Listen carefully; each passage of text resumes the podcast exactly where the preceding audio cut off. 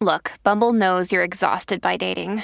All the must not take yourself too seriously and 6 1 since that matters. And what do I even say other than hey?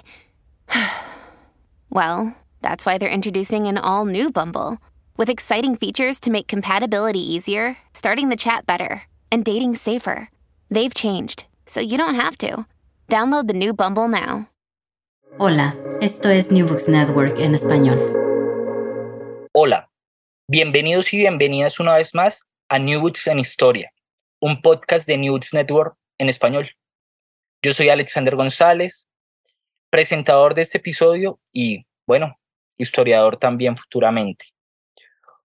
Hoy, hoy es el episodio número 11 que yo realizo y, y siento que esta es como un, una segunda temporada de lo que ya hemos venido realizando porque hemos conversado anteriormente un poco sobre temas de violencia y conflicto armado de la mano de Andrés Fernando Suárez y su libro El silencio del horror. Eh, también les invito a que se peguen la pasadita por ese episodio y escuchen todo lo que nos contó Andrés Fernando Suárez sobre las masacres en Colombia. Hoy de nuevo nos sumergimos en el fenómeno de la violencia en Colombia. Y lo hacemos para pensar una de esas violaciones que en mi opinión es de las más atroces en la guerra. Me refiero a la desaparición forzada.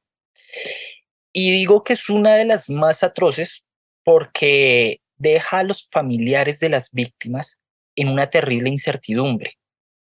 Y eso a mí me parece atroz.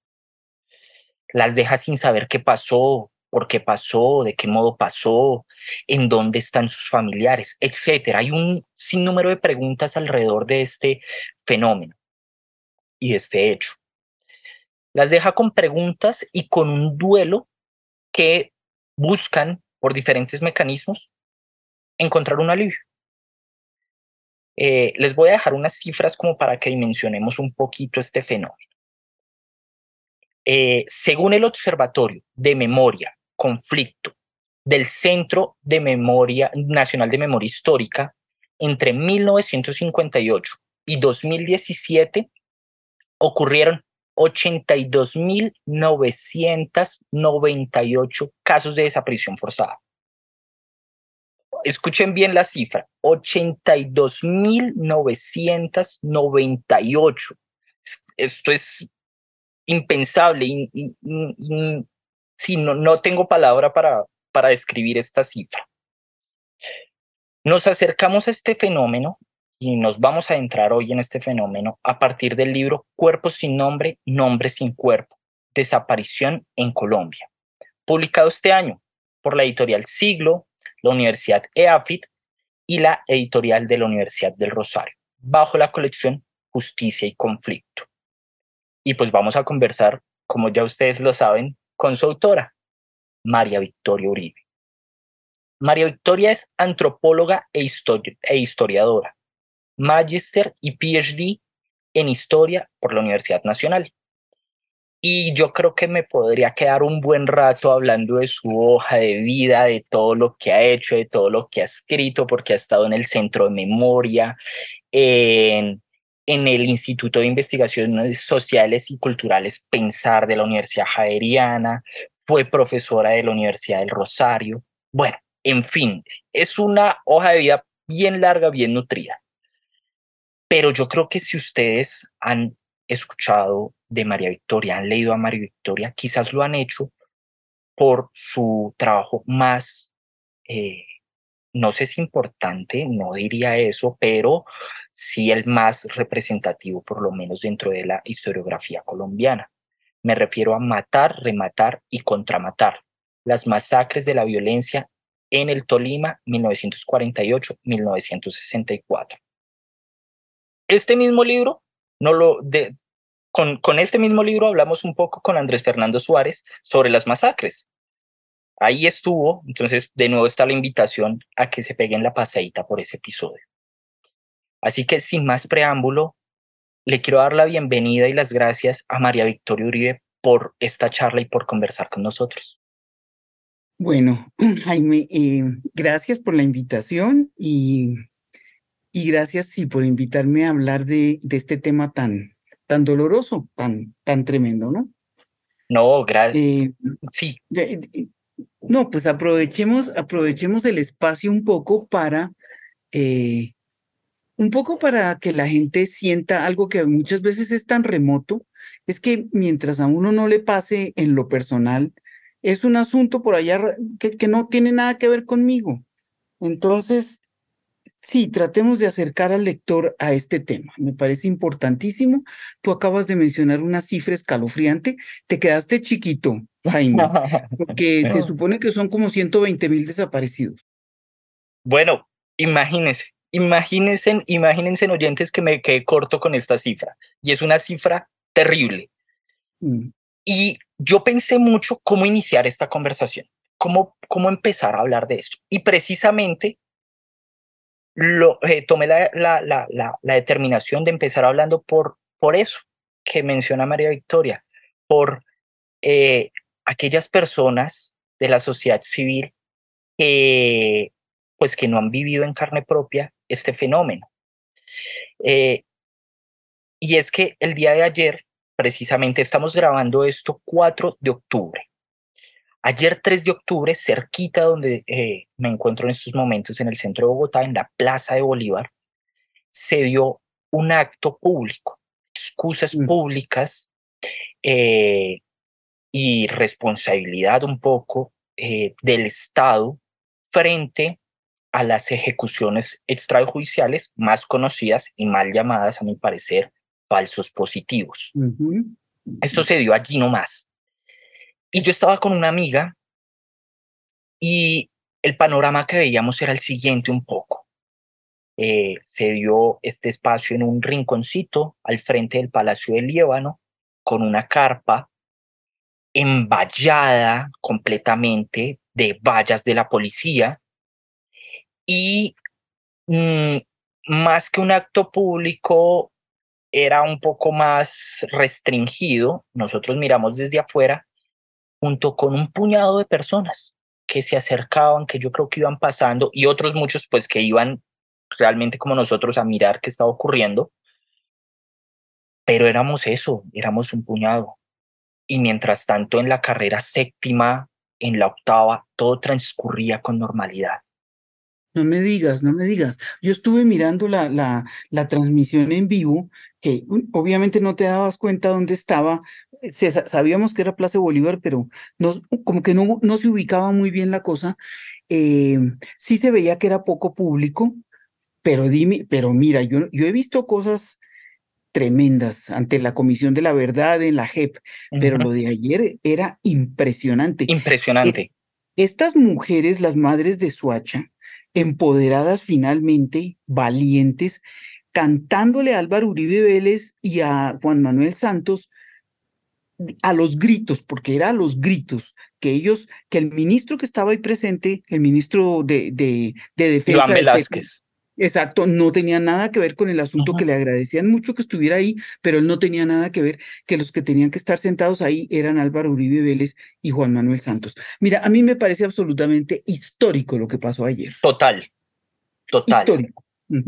Total. Pero entonces quiero ir al punto y es que pues nosotros presenciamos un minuto de silencio por fuera, estábamos por fuera de las vallas y decíamos, oiga, esto que está ocurriendo o lo que presenciamos hace un par de días que escuchamos por noticias en norte de Santander, que encontraron los hornos de los paras, o bueno, o muchos otros casos, esto debería estar paralizando al país. Esto no amerita un minuto de silencio, amerita una hora, un día, no sé. Eh, eh, nos falta esa vehemencia. Y entonces, precisamente quiero empezar por ahí, por, por el tema de, de, de esa sociedad anestesiada, de esa cultura anestesiada, de que quienes no hemos vivido estos fenómenos directamente, pues quizás no, no los sentimos, no, no, no los apropiamos eh, con la importancia que tienen como tal. Entonces quisiera que habláramos un poco sobre eso, sobre la sociedad anestesiada, eh, sobre la insensibilidad. ¿Somos insensibles ante estos fenómenos o es que eh, nos hemos revestido de algún tipo de armadura para no, no llenarnos de ese dolor o no lo comprendemos? ¿Qué pasa con la sociedad civil? Mira, yo no creo que sea anestesia, yo creo que es indolencia, que es muy diferente. Eh, yo creo que esta es una sociedad, eh, no, o sea, tú no puedes decir que toda la sociedad colombiana sea indolente, porque hay muchos sectores que sí se conduelen de todo esto. Pero en general, la gente que no lo toca en lo personal y que es, es un asunto como tan remoto y tan extraño hablar de esto, Sí, no le importa, no le importa absolutamente nada, no le importa, simplemente no le llega y, y lo que tú dices, eh, un minuto de silencio, un minuto de silencio para lo que ha pasado en este país, para, para las monstruosidades que hemos visto y que hemos oído, no, no, e, eso da un poco eh, prueba de, sí, de esta indiferencia generalizada que hay que yo no creo que sea, yo en una época pensaba que era porque la sociedad se defendía del dolor. Yo no creo que sea eso. Yo creo que simplemente no le importa. Mientras no lo toque en lo personal, no le importa. Entonces, que maten campesinos por allá en el Sinú o que asesinen afrocolombianos por allá en el Choco, ¿a mí qué me importa? Si yo vivo aquí en Bogotá, yo no tengo nada que ver con esa gente. No hay empatía, digamos. Es un, es un problema de empatía y de falta de empatía muy fuerte que hay en este país. Eh, la empatía generalmente es con la familia y punto, pero no hay empatía social. Entonces, sí, es muy complicado porque todo este sufrimiento de esta guerra eh, la sufren pues los que, los, los, que vivieron la guerra. Los que no la vivieron no, no se dan por aludidos. Eh, pienso en algo y es que sí, a veces pues la empatía se encuentra con los familiares, pero aquí en, en, en el libro, en Cuerpos sin Nombre, Nombre sin cuerpo, hay un apartado que me llama mucho la atención y es que tiene que ver con el silencio. Y es eh, un poco ese silencio que se da con los familiares cuando ocurre la desaparición. El vecino mm, lo evade un poco, como que no sabemos tampoco manejar esto. Mm. Entonces pienso también un poco en esos silencios que se dan, que, que yo creo que hablaremos un poquito más adelante de, sobre el tema, pero en esos silencios que se empiezan a dar y que, como lo decimos, un minuto de silencio pues, pues se queda un poco corto frente a una sociedad que debería estar convulsionada, a mi parecer, eh, frente a estos temas. Pues mira, eh, ¿cómo será de difícil tematizar esto de la desaparición forzada que yo tuve que recurrir a la figura del espejo de dos caras? Porque a mí lo que me interesa en el libro es analizar el momento en que la persona es eh, sustraída de su ambiente familiar, llevada por unos extraños, por una gente que normalmente la insultan y, la tratan muy mal, y llevada a, un sitio que no conoce y no vuelve a ver a sus familiares, y sus familiares no la vuelven a ver. Y mm, finalmente la matan, la desmembran, tiran los restos al río, en fin, yo lo que quiero, lo que hago en el libro es tematizar ese momento que es un momento indescriptible, es un momento, es un hueco, es un vacío profundo. De, de y, y, oyendo, por ejemplo, ahora los testimonios de, e, en el, en el macrocaso 001 de la JEP, oyendo, oyendo los testimonios de los secuestrados, uno vuelve y oye esta cosa de el peor momento, dicen, es cuando me cogieron en unos señores que yo no sabía quiénes eran, me metieron entre un carro y me llevaron y me, me, me, pusieron unas botas y me pusieron a caminar y a caminar y a caminar. Eso es lo que yo trato de tematizar en el libro, por eso el espejo de dos caras me parece una figura interesante, porque deja ver el vacío, ¿no? El vacío profundo que siente tanto, tanto, tanto la persona que es desaparecida como sus familiares. Los familiares no tiene idea qué pasó con su familiar, no saben, se fue para la oficina en la mañana, salió de la casa y nunca lo volvieron a ver. ¿Dónde está? ¿Quién se lo llevó? ¿A dónde se lo llevaron? No vuelven a saber nada. Entonces, eh, sí, es un hueco muy profundo, es un hueco muy angustioso y, mm, y el libro trata de eso, trata de, de, de tematizar eso y de además eh, de comparar eh, el caso, porque el caso colombiano no es único.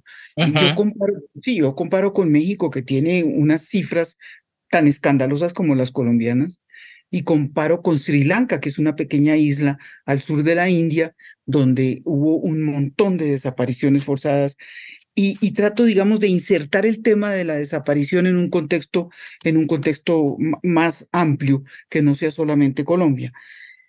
El libro, el libro es un libro duro, muy, muy duro, eh, muy triste, pero finalmente yo lo que hago es rescatar un poco el libro al final con un giro poético que es, em, primero, hay un capítulo dedicado a, lo que hacen algunos familiares para subsanar esto, ¿no? Esta ausencia, esta falta de, esta incertidumbre que produce la desaparición forzada. Entonces lo que hago es analizar algunas manifestaciones artísticas que son muy conmovedoras, como Magdalenas por el Cauca, por ejemplo, y que tratan de limpiar el río Cauca, que es un botadero de cadáveres, y mm, analizo las piedras, por ejemplo, las piedras pintadas en, e, en, Antioquia, que las, las madres cargan consigo una piedrita donde eh, ponen el nombre de, su familiar desaparecido y la llevan consigo, que es como llevar a la persona, como, como, como, llevar algo de la persona, como no renunciar del todo a, la pérdida, digamos. Y al final lo que hago, eh, eh, Jaime Alexander, es una cosa que me parece que abre una ventana eh, a toda esta cosa tan tremenda de esta guerra y es lo que sucede en Puerto Berrío, que es, eh, eh, sí, que la gente recoge los cadáveres que llegan flotando por el río Magdalena y los entierran como NNs y la gente del pueblo los adopta. Entonces yo lo que hago es tomar un caso de un muchacho de 22 años que lo desaparecen en Guaduas, Cundinamarca. Él era un muchacho que su oficio era pelar pollos, o sea, era un muchacho pobre del pueblo, y lo desaparecen y lo matan junto con otros dos, dos personas más.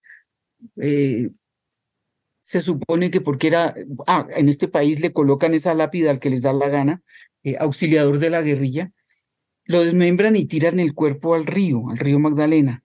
Yo lo que hago es un poco acompañar ese viaje de este muchacho eh, desmembrado por el río Magdalena hasta que llega a, Puerto Berrío y se vara, digamos, ahí en los torbellinos que hay ahí eh, en el río. Y un, un viejo de, habitante del, del pueblo lo recoge y lo lleva al cementerio y lo entierran como NN y le hacen una tumba y le ponen un nuevo nombre, que es Milagros. A mí me parece que ese, ese acto poético, eh, eh, fuera de, ser muy bello y muy humano, es, eh, abre, un, abre una esperanza ¿no? de luz, en el sentido de que hay gente que se conduele con todo esto, ¿no? Con la desaparición de una persona que no se supo qué pasó, quién se la llevó, por qué se la llevaron, es un rescate simbólico.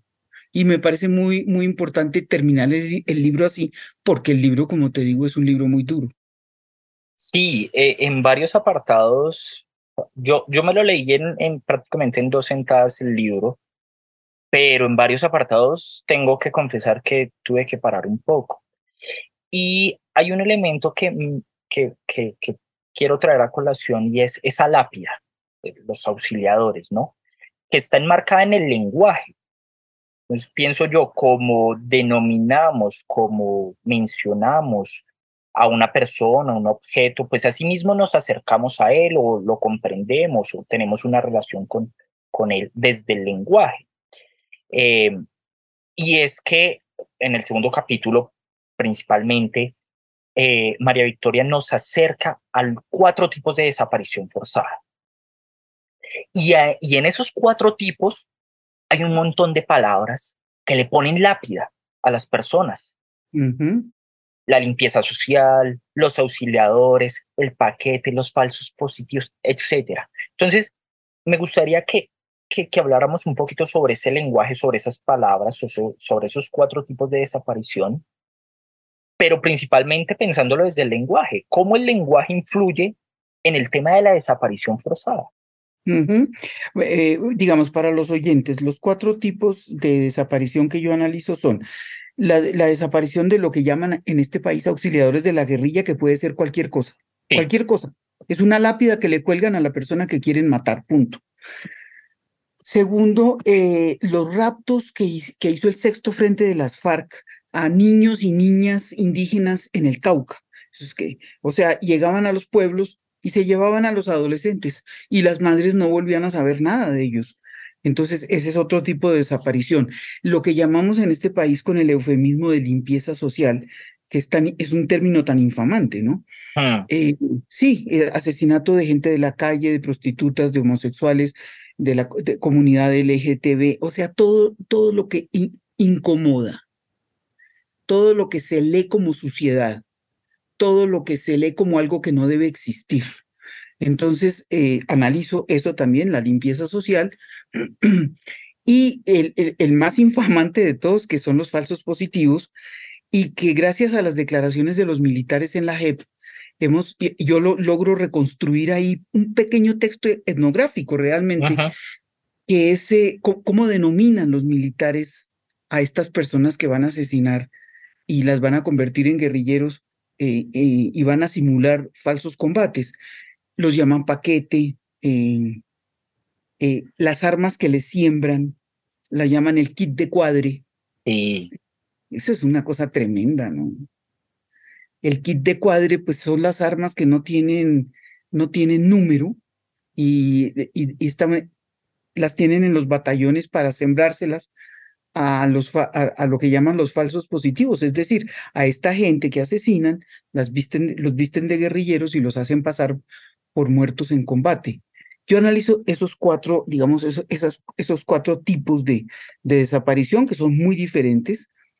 Em, pero lo que está detrás de todo esto, Jaime, e, e, es un asunto con la condición humana. Es decir, la, pregunta que yo me hago en el libro es si, en Colombia podemos hablar de condición humana. Es decir, al parecer en Colombia hay gente que no es considerada humana, que no es considerada que tenga derecho a existir sobre la faz de la tierra. Entonces, yo me hago, yo hago una reflexión filosófica en el libro en ese sentido. Eh, ¿Qué es lo que llamamos humano en este país? ¿Por qué un habitante de calle o una prostituta o un transexual no es, no es humano? O sea, ¿qué, ¿qué autoriza que esa gente sea asesinada y desaparecida? O qué autoriza que, que gente con oficios múltiples, porque esos, esos son asesinatos muy comunes, eh, la gente que cambia mucho de oficio, pero cambia de oficio porque vive del rebusque, porque en este país o se vive del rebusque o se muere uno de hambre, pues. Entonces, esa gente que vive en el rebusque y que cambia de, de oficio resulta sospechosa para los, algunos grupos paramilitares y lo que hacen es eh, desaparecerlos. Yo estudié 100 casos, por ejemplo, de, de, desapariciones ejecutadas por el Frente Omar de, en el Tolima, en los municipios del sur del Tolima, y uno lo que ve es básicamente, además ellos hablan de eso, es decir, estos matones asesinos eh, paramilitares de este grupo tan sanguinario se atreven a clasificar a la gente y en decir quién puede y quién no puede existir, quién puede vivir y quién no puede vivir. Eh, eh, y eso es lo que me parece muy preocupante de la sociedad colombiana. Eh, es decir, las cuatro modalidades de desaparición no, no son más que sintomáticas de un problema de fondo con la condición humana. Y eso es un poco lo que yo trato de analizar y espero seguir trabajando un poco ese tema de qué es lo que es humano en este país al principio hablábamos de, de, la metáfora del espejo de dos caras. Está transversal en todo el libro y que nos permite un poco representar eso que es irrepresentable. ¿Por qué? Porque no hay quien lo atestigue. No está el, eh, la persona desaparecida, pues, obviamente, porque fue desaparecida. Y con eso en mente, ese recurso que me parece valiosísimo, es un recurso narrativo también de, argumentativo también un poco de, de esto que son las masacres, mm, pues hay también esa idea de que las, más, la, perdón, eh, que las desapariciones forzadas son irrepresentables, ¿no? Hay un muro en medio de ese espejo de dos caras. Hay una plataforma un poco eh, y hay un muro en medio, un espejo, en donde se encuentran a cada lado eh, las víctimas eh, con los victimarios y al otro lado los familiares de las víctimas. Y no se puede ver, no se puede ver. Hay una niebla y hay sopaco, se ve la propia imagen, pero no vemos lo que hay allá al otro lado. Pero, pero, hay unos casos en donde se derriba ese espejo. Se rompe el, espejo de dos caras. Se rompe. en dos de los casos. En dos, ¿Y por qué? Por la intervención de, de la justicia transicional. Correcto. Sí, en el caso de los falsos positivos, la justicia transicional, concretamente el, la JEP, ha hecho, abierto, una, abierto una luz de esperanza eh, para conocer quiénes fueron, y ya sabemos quiénes fueron los perpetradores, ya conocemos, ellos mismos han confesado, entonces ahí el espejo de dos caras se rompe, digamos. Y se rompe también em, en el caso de los, de los raptos de, de, niños y niñas indígenas en el Cauca, y en este caso es por la Comisión de la Verdad, por los encuentros por la verdad de la Comisión de la Verdad. Ahí las víctimas tuvieron la oportunidad de tener encuentros cara a cara con los perpetradores de esas desapariciones y enterarse qué había pasado con sus hijos, dónde estaban sepultados, si estaban vivos o estaban muertos. Ahí la justicia transicional abre una ventana. Pero en los otros dos casos no, no, no sucede eso. En el caso de la limpieza social es, son crímenes tan abyectos y tan silenciosos y tan poco investigados que nadie habla de eso. O sea, Jorge Mario Múnera, eh, perdón, eh, eh, Carlos Mario Perea tiene un libro muy interesante sobre, sobre el tema de la, limpieza social, básicamente en las ciudades, pero fuera de eso, eso es un tema que no, que no se investiga. Y el otro caso que son los auxiliadores de la guerrilla, que es, para mí, es el síntoma más preocupante del conflicto colombiano. El, el auxiliador de la guerrilla es una figura que permite todo. Siempre y cuando le cuelguen esa lápida al que sea, se puede, pueden hacer lo que sea con esa persona. Y, cuando uno investiga, bueno, ¿quiénes son los famosos auxiliadores de la guerrilla? ve uno que hay, hay comerciantes, comerciantes, taxistas, eh, transportadores, eh, eh, arrieros. Es decir, ahí hay gente que se mueve en las zonas donde, donde hubo influencia de la guerrilla, donde había frentes de la guerrilla, gente que prestaba servicios, pues no le quedaba de otra. Si, si los guerrilleros bajaban al pueblo a hacer mercado, pues ni modo, les vendían frijoles y arroz porque no había otra cosa. Ese señor, por ejemplo, que les vende frijoles y arroz, es un auxiliador de la guerrilla. Entonces, con, ese, con esa lápida, con ese mote que, que le cuelgan a la gente, justifican un montón de asesinatos. Eh, eso, eso lo ve uno mucho, ¿sabes dónde? En los, en los expedientes de justicia y paz. Sí, quiero, quiero ir un poco hacia allá, hacia los testimonios en, en, la justicia transicional, no solamente en la JEP, sino en, en justicia y paz, eh, y en cómo esos testimonios ayudan a, a despejar un poco esa niebla, a que las víctimas tengan, a los familiares de las víctimas, perdón, tengan un poco de, de verdad, conozcan un poco eh, qué ocurrió y así empiecen a tramitar su dolor. ¿Cómo, funciona esto? pues para los oyentes un poco, ¿cuál es el papel del testimonio en el esclarecimiento de las desapariciones? Pues mira, eh, yo creo mucho en, en, en, la eficacia simbólica de cierto, por ejemplo, lo que pasó ayer en la Plaza de Bolívar. Ajá. Es muy posible que Álvaro Uribe Vélez y Juan Manuel Santos nunca paguen ni cárcel, ni caigan en manos de la justicia, ni nada. Eso es muy posible. Ni hablen. Ni hablen, ni confiesen, ni acepten nada, exactamente. Pero lo que pasó ayer, esa posibilidad que tuvieron las madres de Soacha de gritarle a la sociedad colombiana lo que ellas sienten, a mí me parece que eso tiene una eficacia simbólica. Puede que no, no las cure del todo, puede que no les calme, digamos, esa, esa, e, esa, esa tristeza que tienen por, por el asesinato de sus hijos, pero el ser reconocidas en público, el ser aceptadas en público, el poder hablar de sus hijos, el poder decir quiénes fueron los perpetradores, yo creo que eso tiene un efecto muy positivo, realmente. Y con la desaparición forzada, eh, pues se ven casos en que cuando la, la madre se entera finalmente qué pasó con su hijo, por qué lo mataron, puede que puede que nunca pueda olvidarlo, seguramente no lo va a olvidar, pero por lo menos puede descansar un poco. Yo creo que, yo creo que el reconocimiento, eh, reconocer y aceptar que sí, fuimos nosotros, eh, es, es, es una medida reparadora para las víctimas.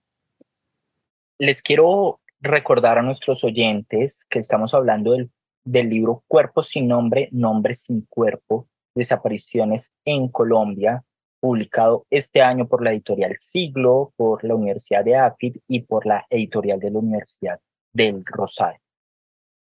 Eh, quiero que hablemos un poco sobre el duelo, sobre cómo sobrellevar eh, el hecho de la desaparición. Y, y, quiero leer un, pedacito, un apartado del capítulo cuarto titulado Contraactuando el borramiento de la desaparición. Entonces dice así, en Colombia, los familiares de las personas desaparecidas no se cruzan de brazos ni se sientan a esperar que el Estado les traiga de vuelta a la persona ausente. En este país es frecuente encontrar expresiones persistentes de resistencia, movilizaciones masivas, expresiones artísticas y poéticas que deslumbran e inquietan por su capacidad para trascender el horror. María Victoria ya nos adelantaba un poco algunas de esas eh, pues, formas en las que las personas, las familiares han, han intentado pues, sobrellevar este duelo. Hablemos un poquito de, de, esas formas, eh, Magdalenas por el Cauca, las piedras pintadas, eh, que pues ponen los nombres de las personas desaparecidas, el caminar, el caminar. El, plantarse. El plantarse. El plantarse en un espacio público con la imagen de la persona desaparecida, por ejemplo. Eso es muy, eso lo ves en todas partes, lo ves aquí en Colombia, en Argentina, lo ves en Sri Lanka, lo ves en México. La madre con la foto de su hijo desaparecido, haciéndolo presente. O sea, eh, eso de cargar la foto para que se haga presente. Esas son, digamos, manifestaciones de los familiares que no renuncian, nunca renuncian a encontrar o a saber la verdad sobre lo que le pasó a su familiar.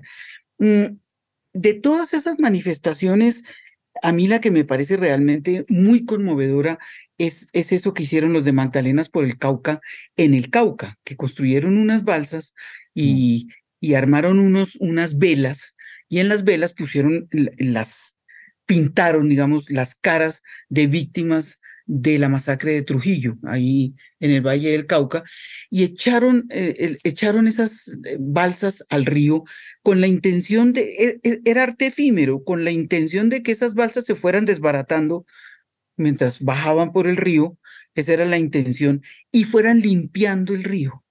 Era, era, era, una, un, es un, era un gesto poético muy hermoso de limpiar el río. Eh, los ríos en Colombia, esa es otra cosa que a mí me impresiona, Jaime. Los ríos en Colombia son fosas comunes. O sea, eh, el día que la JEP haga algo por investigar lo que hay en el canal del dique, créeme que va a ser un escándalo. Ahí hay millones de restos humanos. Pues ya hay medidas cautelares, ¿no? Sobre el canal del dique, por esto mismo. Sí, sí, ya hay, ya, hay medidas cautelares, pero si, si deciden drenarlo o dragarlo, no sé qué vayan a hacer, mm. va a ser una cosa tremenda para los colombianos darnos cuenta de lo que hay ahí. De, de, porque es que durante años echaron millones de cuerpos al río. ¿Por qué? Porque es la manera, era la manera de borrar las evidencias. Yo quiero hablar precisamente de eso último. La necesidad de borrar las evidencias, eh, eh, esa acción del victimario, borrarlo todo, los hornos que veíamos en norte de Santander, el canal del dique. ¿Por qué se da esto? Eh, y, otra, otra cosa que confiesa un, no recuerdo si es un coronelo ante la Comisión de la Verdad que dice, cuando íbamos a, hacer un falso positivo, lo más importante era quitarle la, la cédula los papeles, sí. Despersonalizar a la persona para que no se, para que no la puedan identificar, para que no la puedan encontrar, para que no se sepa cómo se llamaba. Borrar las evidencias, la cobardía absoluta, es decir, cometer los crímenes lo, en eso, en eso yo me acuerdo, cada vez que pienso en eso me acuerdo mucho de los nazis. Los nazis, acuérdate al final, cuando ya se está acabando la Segunda Guerra Mundial, eh, a toda costa querían borrar las evidencias del holocausto y trataron por todos los medios de hacerlo y quemaron millones de cuerpos y no pudieron borrar las, las evidencias del holocausto. Bueno, aquí de alguna manera, aunque no hemos tenido nunca un holocausto, hemos tenido estas muertes una a una, una a una, que las van borrando, las van borrando para que nadie se dé cuenta. Y, eso es una cosa de todos, de los militares, de los paramilitares, todos recurren a eso, echar los cuerpos a los ríos.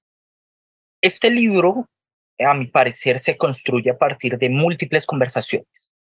De conversaciones con autores como Ben Hadas, eh, Vasily Grossman, bueno, etcétera pero también de quienes ayudaron a, a, leer un poco, a pensar este libro, como Adriana Cabarero, eh, Ángel, Ángel, Ángela Uribe y Juan Felipe Ureña.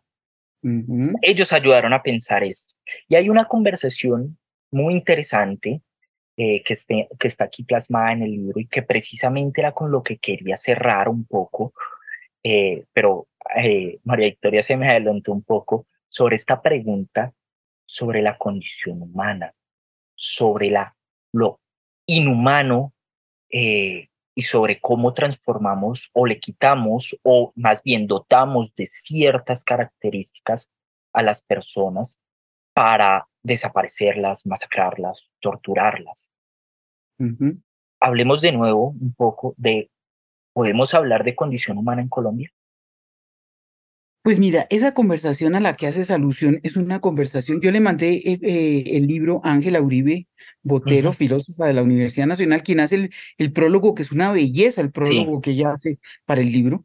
Y se la mandé a Juan Felipe Urueña, que, a quien yo conocí en la Universidad del Rosario, que, hizo una maestría de en filosofía y escribió una cosa sobre el corte de corbata que es brillante. Yo les mandé el libro y ellos comentaron el libro. Entonces yo dije, voy a incorporar los comentarios de ambos y vamos a hacer una conversación entre los tres. Y la conversación gira alrededor de eso, de, de, de qué es humano y de, de, de, si eso que estoy, de si Ángela Uribe, por ejemplo, considera que, que el ser humano nunca deja de ser humano, siempre es ser humano y que cuando lo matan es un ser humano. Eh, sí, pero Juan Felipe Urueña y yo tenemos ahí una discrepancia con Ángela, porque em, los perpetradores, la construcción que hacen los perpetradores del otro para deshumanizarlo, eh, eh, cargándolo de ciertos atributos, llega un momento en que ese otro ya no es humano. Es decir, es un proceso de deshumanización y Ángela dice, no, nunca deja de ser humano, están matando a un ser humano. Y lo saben que están matando a un ser humano. Yo tengo dudas sobre eso, sobre todo porque yo trabajé mucho la violencia de los años 50. Y en la violencia de los años 50, eh, yo encuentro muy claramente que ese enemigo, eh, eh, liberales y conservadores, ese enemigo al que se le hace el corte de franela, el corte de mica, el corte de corbata, etcétera, eh, no es propiamente un ser humano. Tiene atributos. Si tú le pides a un campesino de los años 50 que te diga cómo es su cuerpo, ¿no? que describa su propio cuerpo, te lo describe con atributos de animales.